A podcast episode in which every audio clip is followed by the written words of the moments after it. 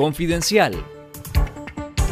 Esto es Confidencial Radio, las noticias con Carlos Fernando Chamorro y los periodistas de Confidencial y esta semana. El precandidato presidencial del Partido Restauración Democrática, Miguel Mora, asegura que si Daniel Ortega se quiere robar las elecciones de noviembre, está frito. El fundador del canal 100% Noticias y exreo político del régimen, Miguel Mora, fue confirmado este sábado como el precandidato presidencial por el Partido Restauración Democrática. En una entrevista en el programa esta semana, Mora aseguró que su aspiración presidencial nació de la lección que aprendió cuando estuvo preso en 2019, que la política es muy importante para dejársela a los políticos tradicionales. Miguel Mora agregó que está dispuesto a participar en una consulta popular donde el pueblo elija al candidato único de la oposición. Escuchemos parte de la entrevista con el precandidato presidencial del PRD, Miguel Mora si Ortega no quiere saber nada de elecciones, nosotros le ponemos el tema de la reforma consensuada. Vamos con la OEA, eh, cabildeamos con la Unión Europea. Aquí están las reformas, están consensuadas. Nosotros estamos listos.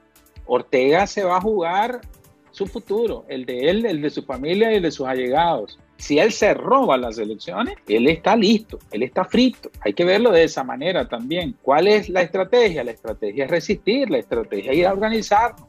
La estrategia, aunque nos echen, nos, nos, nos acosen, nos, nos detengan, nos, nos tiren piedras, balazos, tenemos que ir a organizar. Le recomendamos ver la entrevista completa con Miguel Mora en nuestro canal de YouTube Confidencial Nica y en nuestro sitio web confidencial.com.ni. El intento de acercamiento entre los bloques opositores de la Coalición Nacional y la Alianza Ciudadana enfrenta un nuevo impasse.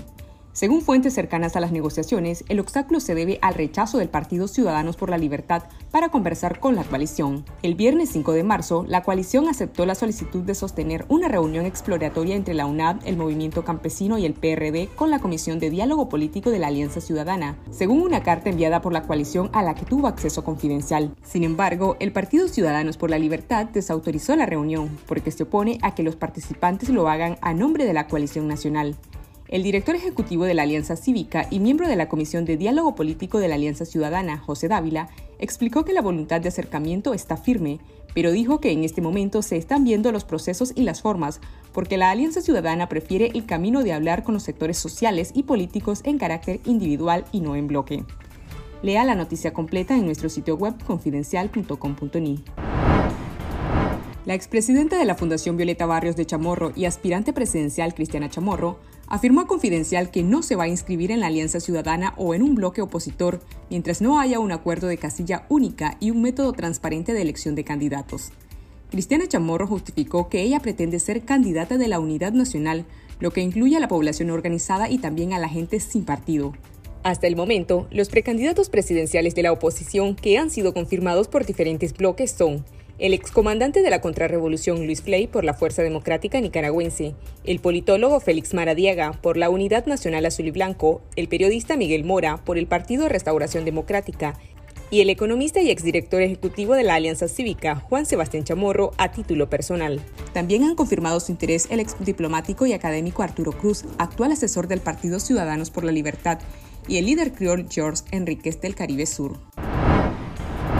En el Día Internacional de la Mujer, las mujeres nicaragüenses no tienen posibilidades de manifestarse en las calles sin ser reprimidas debido al estado policial de facto impuesto en el país. Confidencial conversó con cuatro mujeres que narran en primera persona qué significa ser mujer en un país como Nicaragua. Lea las historias de una activista opositora, una sobreviviente de femicidio frustrado, una emprendedora y una trabajadora de la salud en el sistema público, en medio de la pandemia del COVID-19 en nuestro sitio web confidencial.com.ni.